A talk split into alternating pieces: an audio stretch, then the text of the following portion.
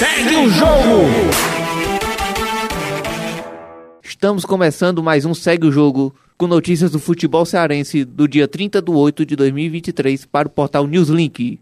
Eu sou Vitor Assunção e ao meu lado estão Adriano Nascimento Olá, pessoal.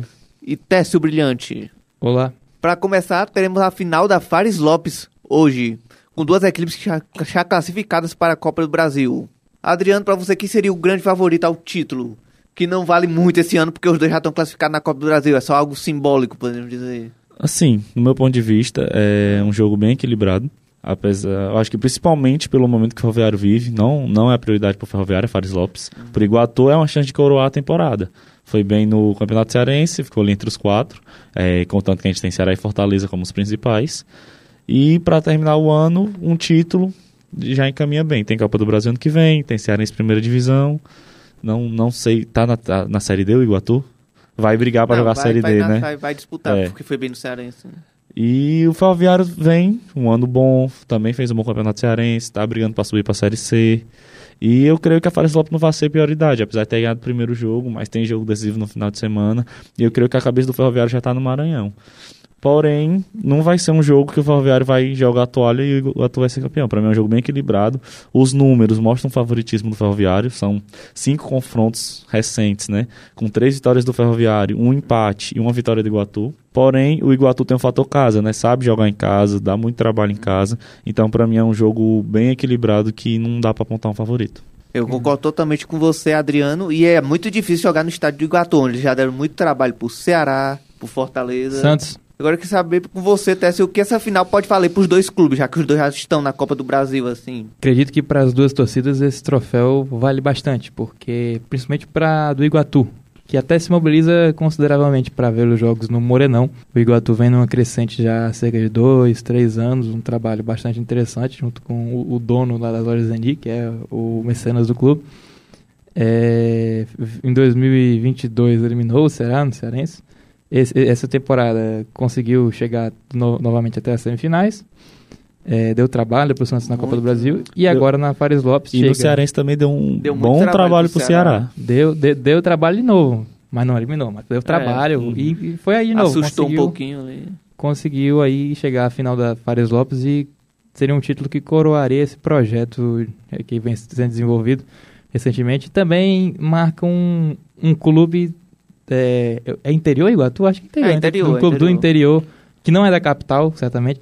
É, conseguindo desenvolver um projeto de futebol depois de alguns anos em que o Campeonato Cearense havia praticamente virado um campeonato metropolitano, digamos assim, no Ceará, Fortaleza, Ferroviário, Calcaia, Atlético Cearense, equipes daqui mesmo, Floresta, enquanto os tradicionais de casa, Guarani de Sobral, Guarani de Juazeiro se viram é, deixados para trás, o Iguatu conseguiu esse retorno. E pro Ferroviário é uma taça, né? mais, mais um- uma competição na temporada que o Ferroviário vai bem, como já foi mencionado, o Ferroviário foi bem no Cearense, trabalha Fortaleza, foi bem na Copa do Nordeste. Na Copa do Brasil teve azar, que pegou o Grêmio, e mesmo assim é, conseguiu jogar bem dentro do possível. né, na arena equipe- do Grêmio. para uma equipe da última divisão conseguiu tá, jogar de forma bastante digna. E é isso, eu acredito que mesmo com a equipe B, o Ferroviário pode dar um trabalhozinho. Também acho que essa final vai ser muito importante, inclusive pro Iguatu, né? Eu acho que seria o primeiro título dele na competição. E ela é muito importante para esses times do interior, porque é a chance de ganhar o título e mostrar cons- consolidação de trabalho e disputar uma Copa do Brasil. É uma final que, que traz dois, um título inédito pro Iguatu e um tricampeonato inédito pro Ferroviário. Uhum. E alguém que olha com bons olhos essa final, mas pensando muito mais no Fortaleza Pacajus, buscando uma vaga de novo na Copa do Brasil do ano que vem. É, caso o Fortaleza se classifique para a Libertadores. né? E agora falando em competições nacionais, o Ceará anunciou a de- a demissão de Guto Ferreira ontem. Ontem, depois de 11 jogos, três vitórias. é 5 empates e 3 derrotas. Exatamente. O Ceará. Deixando o. Ceará na 11 primeira colocação. E um, e deixou, um Ceará que deixou muito a desejar nessa Série B. Agora eu queria saber com você até essa, a falta de planejamento da diretoria do Ceará. Gente já ir por quatro técnicos nesse momento de Série B no ano. O, se você for pegar nos últimos dois anos, até 2021 foram só duas trocas, mas ali já houve- havia essa, essa questão sendo pautada.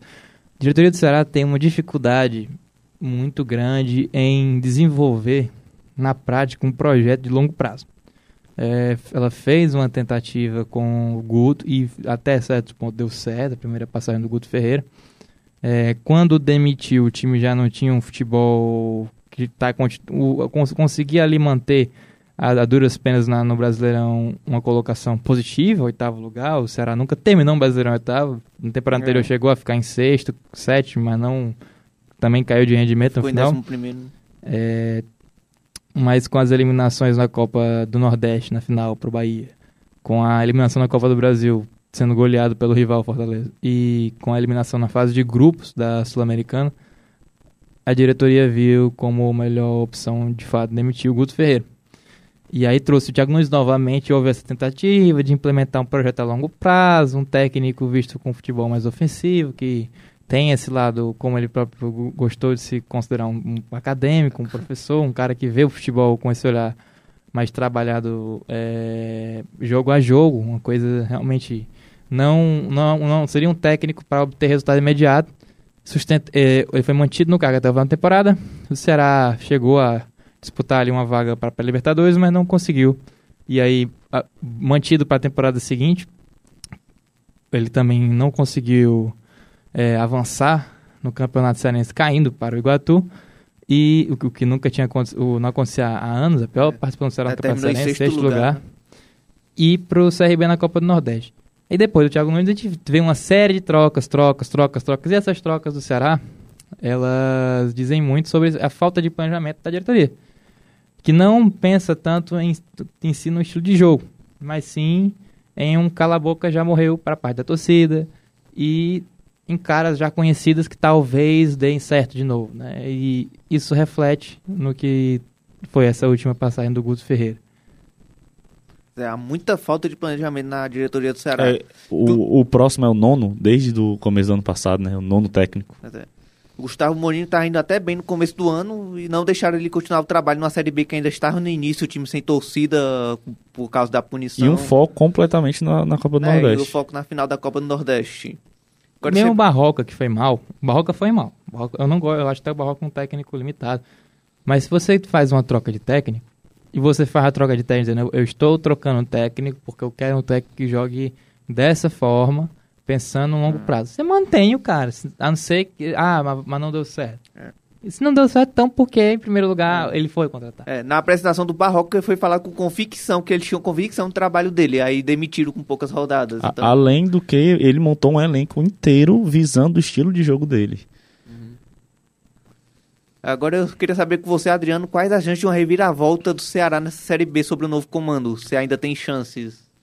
Essa questão de reviravolta é muito delicado falar. Porque futebol é uma caixinha de surpresa. Hoje o time pode estar bem, mas pode conseguir uma sequência de vitórias que coloca o Ceará no G4. Mas analisando o atual momento, a atual, a atual situação do clube, é, pode, ser, pode ter sim uma melhora de rendimento pode ter uma possível reação, mas eu acho que o acesso hoje não é o que o Ceará deve pensar.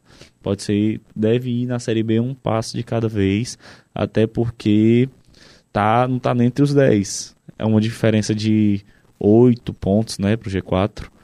Então, o primeiro passo é voltar a jogar bem, voltar a vencer, é, anunciar o novo técnico o mais rápido possível, porque a tendência hoje a tendência é piorar, sem treinador, com futebol abaixo.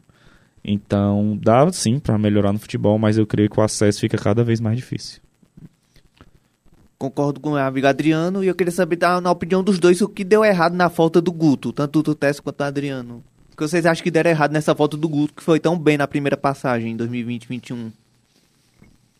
Eu acredito que o grande problema do retorno do Guto Ferreira é porque não levou-se em consideração é, que apesar dele ter a prerrogativa no seu estilo de jogo similar do Mourinho, um jogo mais reativo, são dois treinadores diferentes e a, os trabalhos do Guto é, nesse meio tempo não foram trabalhos positivos. No Goiás e no Bahia, ele não consegue fazer o Bahia escapar. No Bahia ele até fica, é mantido, fica um bom tempo no cargo, mas acaba caindo. E substituído, curiosamente, pelo Eduardo Barroca, né? Uhum. Uma situação curiosa, ele foi contratado agora para substituí-lo e antes deve ser demitido e substituído por ele.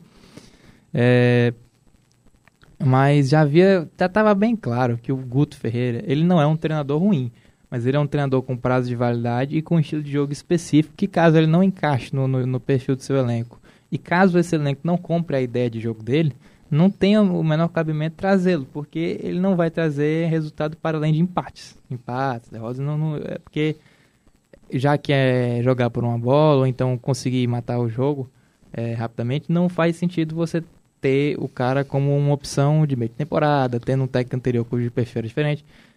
Isso Talvez uma contratação passagem, né? do Guto após a saída do Barroco pudesse ter sido um, um cenário totalmente diferente pegando um time no começo da competição, ele podendo montar o elenco Mourinho, da né? forma. É, após a saída do Mourinho. Após a saída do Mourinho, ele poderia ter sido totalmente diferente. Continuidade quase, né, em termos assim. Só que Sim. como vendo a troca do Barroca, e é comentado pelo setorista do Ceará que os jogadores gostavam muito do Mourinho, gostavam muito do Barroca, e não se deram tão bem com o Guto em parte, não por culpa do Guto em si, mas porque você tem dois técnicos no ano. Os dois, o primeiro obtém bons resultados, o segundo vai mal, mas assim, foi mal 50% de, era mais pelo futebol jogado que era horrível do que qualquer outra coisa.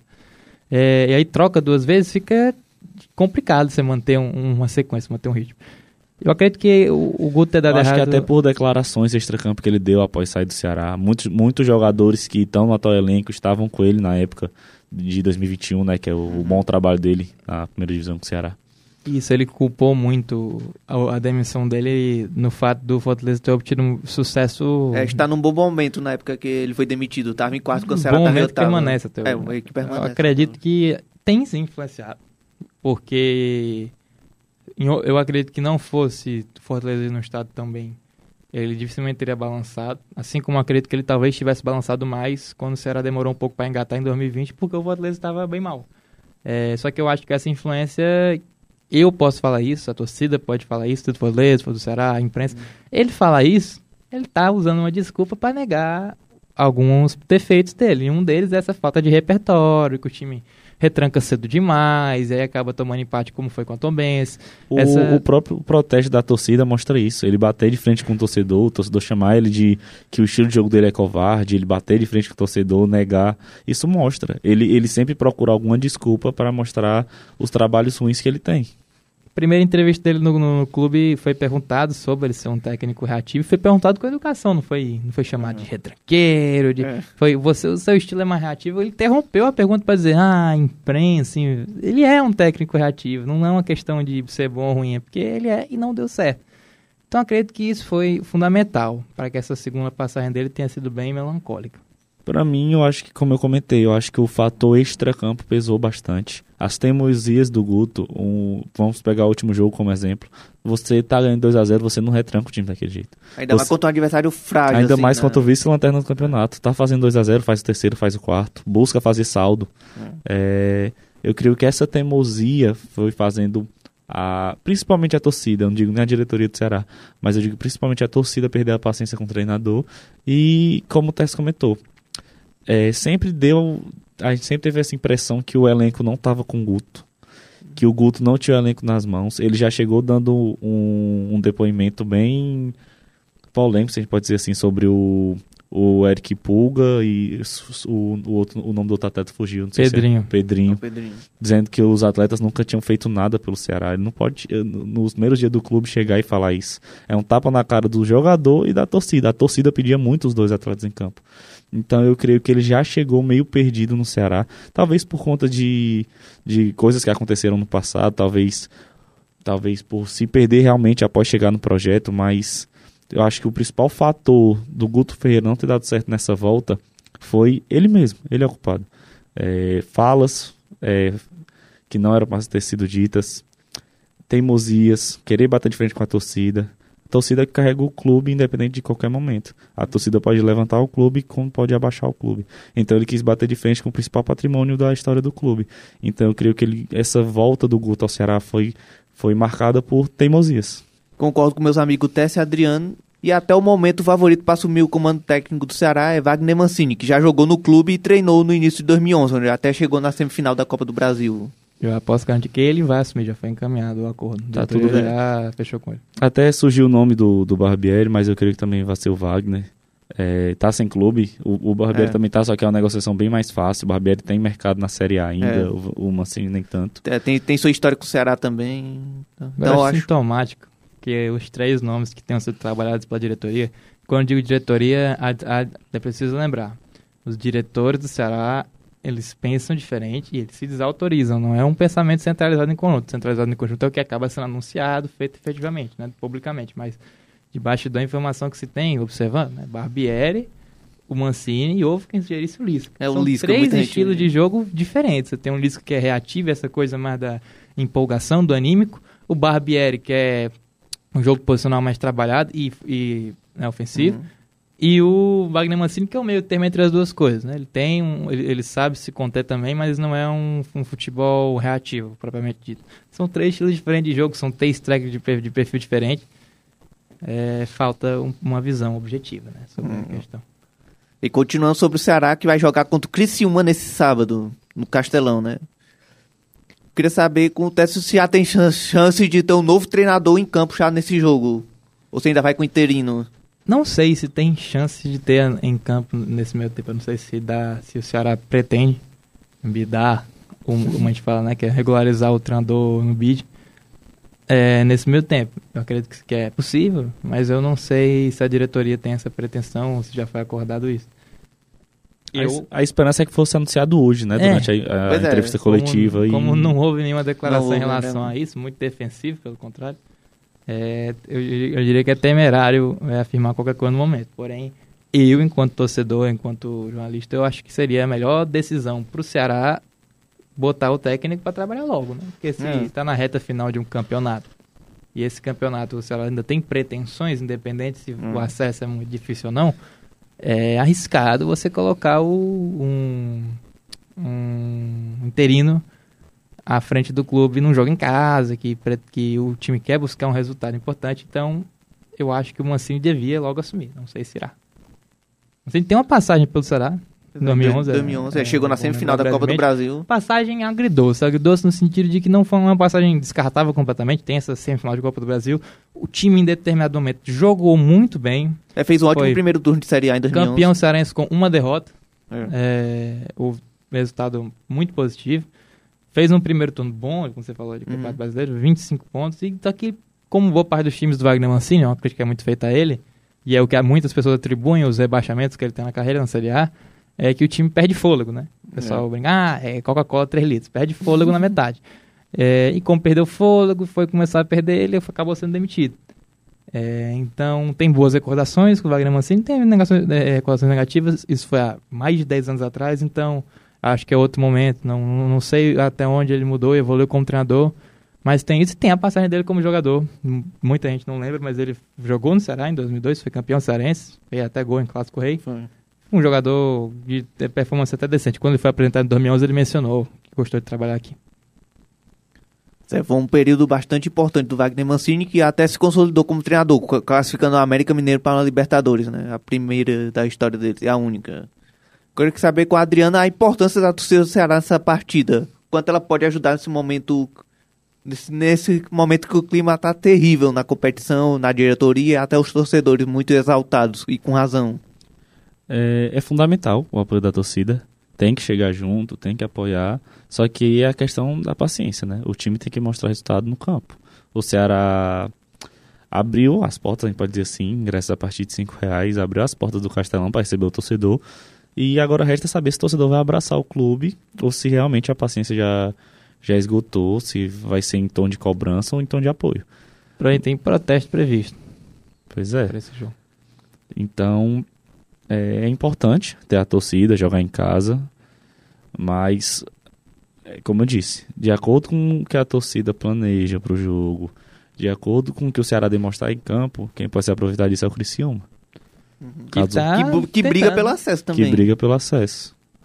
E eu acho que esse jogo devia ter sido marcado pro PV. Como inclusive foi. Já- é, tinha sido marcado depois Era, mudaram, tava né? marcado, o, o jogo era para ser no PV. Eu não sei se o do Londrina, que o do Londrina também tava marcado pro Londrina PV, segue no PV. continua, mas o contra o Criciúma tava marcado pro PV, acabou voltando pro Castelão. E eu concordo. O PV tem sido um- um- uma válvula de escape do Ceará em momentos difíceis. Não, e não só isso, mas também a Série B pro Ceará.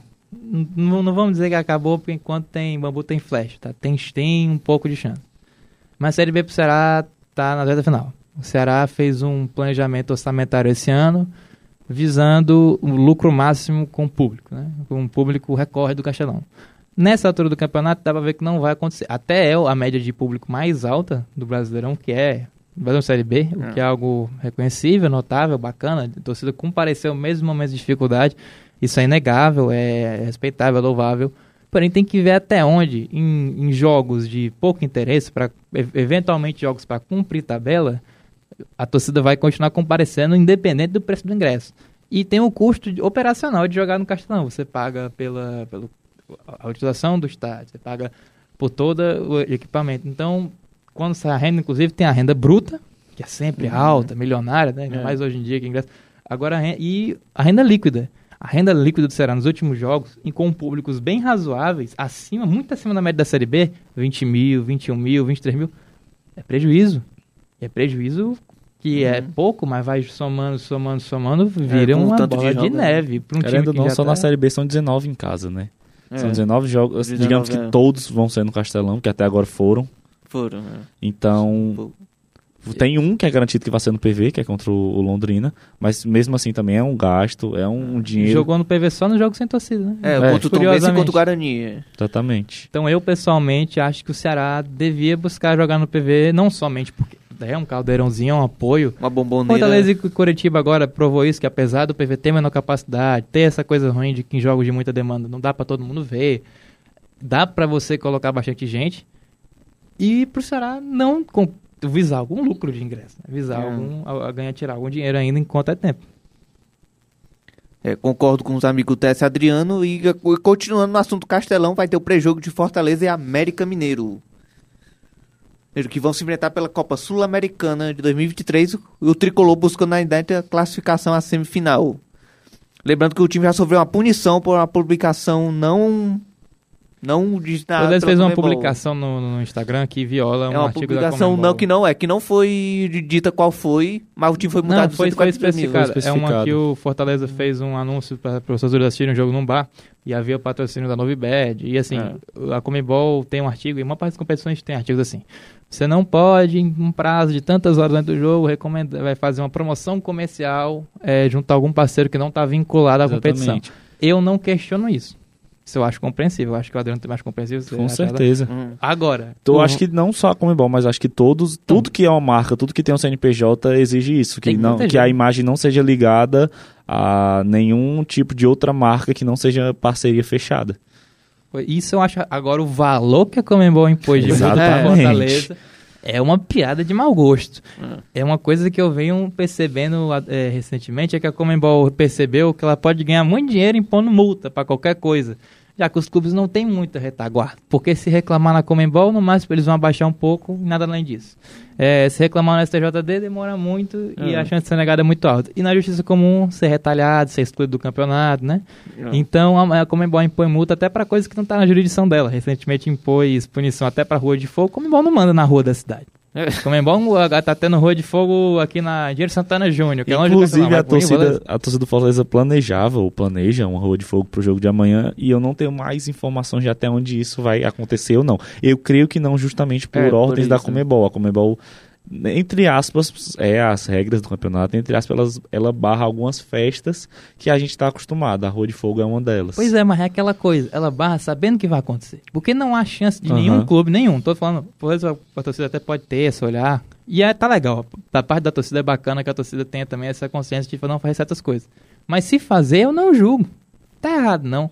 Torcedor do Fortaleza já tem uma tradição de fazer festa de décadas e décadas e rua de fogo, é, mosaico, bobina, tudo que é recurso. Aí a Comembol, que usa esse tipo de coisa para se promover, as propagandas da Comembol Libertadores para a televisão, é exatamente isso. É foguete, é bandeira, é rua de É. fogo, é papel picado. São, são festas que não acontecem nas competições dela. Porque tudo que a torcida Fortaleza faz, como mosaico 3D, entre outras coisas, rua de fogo, são proibidos na Comebol. Até acontece, só que aí antes acontecia normal, acontecia faz parte, é massa. Agora acontece, ela proíbe porque ela sabe que proibindo, o clube vai ter que pagar uma fortuna em cima disso. Agora, racismo, xenofobia, Ah, crime de ódio, ignoram, né? que aí vai prejudicar algumas certas equipes que são tanto quanto protegidas pela Comembol, né? Aí é mu- multa de 10 mil reais. E continuando no assunto do Fortaleza, eu queria saber com o Adriano o que esperar do, do time para esse jogo, essa, essa classificação inédita, em busca dessa classificação inédita. Espero que tenha o mesmo posicionamento que teve no jogo da ida. Jogar para vencer, jogar para cima, é o favorito. A gente não pode negar que Fortaleza é o favorito do confronto. Ainda mais em casa. O, em casa, mais de 55 mil pessoas já confirmadas para o jogo. É, N fatores que deixam o Fortaleza como favorito nesse confronto. Porém, a gente sabe que o América não é bobo tem o artilheiro do campeonato, é um time bem treinado, tem uma outra peça que pode mudar o jogo, então o Fortaleza tem que vir com a cabeça de que é um jogo decisivo, que apesar da vantagem não tem nada ganho, então eu espero que seja um jogo bom, um jogo duro de se jogar, porque é importante ter um jogo complicado num campeonato do nível da Sul-Americana, porque não, vai, não, não existe jogo fácil. Apesar do placar do jogo da ida, foi um jogo bem complicado, principalmente no segundo tempo. O primeiro, América, o primeiro tempo da América, os próprios jogadores falaram. Foi desastroso. Teve um. Eu acho que. Não sei quem foi o jogador que falou, mas chegou a ser um primeiro tempo amador do time da, do América Mineiro. Mas eles vêm, time mais completo, volta algumas peças, vem de, um, de uma vitória que dá um ânimo, ganhou de São Paulo no Campeonato Brasileiro. Então é um jogo difícil, um jogo que o Fortaleza tem que saber jogar para conquistar essa semifinal inédita. O América Mineiro que agora deve vir totalmente completo, eu espero. E aí o, ele tem o perigoso Mastriani, artilheiro da competição, né? E um possível adversário do Fortaleza, caso, passe de fase, é o Corinthians, que, que, que eliminou o Estudiantes. Agora eu queria saber com o Técio se esse seria o melhor adversário pro Fortaleza na semifinal. O melhor, entre aspas, porque não existe melhor adversário, né? Mas entre eles e Estudiantes, o Corinthians é o melhor, melhor. o melhor adversário é. dentro Não, deu pra entender. Eu acho que melhor para o Fortaleza, melhor de se enfrentar, hum. dentro da perspectiva mais fácil, é o Corinthians mesmo. É, com mais chance de é. chegar na final. O Estudiantes seria o melhor no sentido de seria uma coisa mais histórica, vai é. lá para fora de novo, você tinha a chance de se vingar, né, do, do time é que eliminou de uma Libertadores. É, mas assim, o Corinthians jogou contra o Estudiantes em nenhum momento da partida do Corinthians. Em nenhum dos dois jogos. O é, primeiro jogo nenhum... do Corinthians também foi muito foi abaixo. O primeiro jogo o Corinthians não é, foi pior, mas foi só um pouco pior. Foi pior, mas em casa, né? O é, Corinthians ganhou... em Itaquera é difícil mesmo. Conseguiu um gol do, com, com o Gil de cabeça, um gol bacana. E teve até no segundo tempo, final do segundo tempo, principalmente, o Corinthians começou a jogar realmente bem. No finalzinho, até final, ali, os últimos 15, 30 minutos, o Corinthians jogou bola. Teve bastante chance com o Romero. Teve uma com o Gustavo Mosquito que Podia ter matado o jogo ali, ele chuta para fora. E esse segundo show, o Estudiantes colocou, do, no, no, tempo normal, seis bolas na trave. Abriu o placar com 58 segundos de jogo. É... Com 5 poderia estar 2 a 0 já. É, é, o Mendes abre o placar. Numa falha do Bruno Mendes, curiosamente. Né? O Mendes, é, Mendes do Estudiante da La Plata. O Rollheiser bota duas bolas na trave. É, o Lolo bota outra. O Estudiantes que tem um time bom, um time que mistura peças veteranas que participaram inclusive da Libertadores de 2009, como o Andújar, goleiro, e o Lolo. É, chamou de seleção argentina o goleiro Andújar na Isso. Copa de 2010 14. Isso, e com peças novas como o Rollheiser, ex-River Plate, competiu até o final, foi superior ao Corinthians, está perdido em campo. Como só conseguiu fazer 1 a 0 a trave e o Cássio pararam os outros chutes, o jogo foi pros pênaltis. Pênaltis é aquela coisa. Ah, pênalti tem treino nessa loteria. Tem treino, mas tem um fator também do ânimo, né? Você passa um jogo inteiro jogando melhor e não consegue marcar. Você vai ter que decidir nos pênaltis. Decidindo nos pênaltis. Rollheiser perdeu. O outro o jogador do, do Estudiantes, agora me, me, esqueci o nome, perdeu. Juliano também perdeu pro Corinthians, mas o Cássio pegou um. E uma, você teve bola no travessão. E o, e o Corinthians classifica mais uma vez na Argentina. O Corinthians, que é um time que não tem tanta tradição é, internacional, apesar de ser campeão de Libertadores e campeão Invicto. mundial, vem conseguindo essas vitórias na Argentina. É, é, o sexto time argentino que eu acho que eliminou, Isso, ou é o sexto, Vitórias quase espíritas, porque eliminou o Racing sem jogar muita bola, é. eliminou o Boca jogando nada, eliminou o Juliano jogando nada. É uma coisa realmente impressionante. E eu acho que pro Fortaleza, o grande lance do Corinthians é, com o adversário é porque é uma grande equipe, mas é uma equipe que, fora de casa, vem tendo um desempenho terrível. E o Fortaleza é o contrário disso. Em casa, o Fortaleza é uma equipe excepcional. E como o Castelão lotado, como vai estar, e o jogo decisivo vai ser na Arena Castelão aqui. Decide em casa, porque a, é, junto com São Paulo, que tem a melhor campanha da, da sua. Eu posso garantir que pode acontecer o que foi no jogo de ida. O jogo de volta, o Fortaleza vai ter um apoio massivo. Vai ter um apoio maciço muito forte. Vai jogar contra o Corinthians com uma já com essa com essa busca pelo título e pela final. É, Pela final que é chegando na final, eu já diria que o Fortaleza já assim, busca-se o título de qualquer forma, É. mas só de você chegar numa eventual semifinal, você já é a melhor campanha nordestina num torneio é, continental Os desde últimos 23, né? 1999. É muita coisa. É, É. muita coisa. E, e chegando na final, você equivale e ganhando é a melhor da história. É, um- é uma coisa realmente fora do, do comum. Então, pra mim, dependendo do adversário, seria histórico. Como foi com o Corinthians, eu acredito que vai ser bom pro Fortaleza decidir contra um gigante brasileiro, mas já com uma certa. Assim, digamos, o, o Estudiantes do Fortaleza teria. Jogou contra no passado, mas é um outro time, outro. O Fortaleza já jogou contra, contra o Corinthians nessa temporada, né? Já. Vai É, jogar no de novo e vai jogar ainda de Vai novo. jogar ainda de Agora- novo. Vai ser no Castelão. Empatou lá, Brasileirão. se eu não me engano, empatou, Empatou. com o gol do Caio Alexandre. Que já Já- mostra, né, que É. empatou fora de casa, nesse caso não vai ter dar tanto. Que né? vai ter o. Vem E, jogando vai- bem lá. e era uma arena Corinthians lotada. Aí tava ganhando. E tava empatou. ganhando, e, e no finalzinho, acho que foi no último lance, um vacilo do É, Fernando do- Miguel, o Corinthians É, empata. do Bruno Pacheco com o Fernando Miguel. Exatamente. Então, acho que é isso, né? O Fortaleza tem tudo pra conseguir É. pegar o Corinthians de jeito aqui no cartão. É, e falando em outro tricolor com jogo decisivo, o Ferroviário vai jogar contra o Maranhão nesse, nesse domingo pela Série D, decidindo a sua vida e sua vaga na Série C de 2024, o que seria muito bom para o futebol cearense. Queria saber, tanto com o Técio quanto com o Adriano, o que esperar desse jogo. né? Bom, um jogo. Podemos esperar, na no meu ponto de vista, um ferroviário diferente do jogo da ida. Um ferroviário que chegue e faça. O ferroviário no primeiro, no primeiro jogo foi bem, sofreu com o É. Maranhão, porém criou chances e não, e não transformou em gol.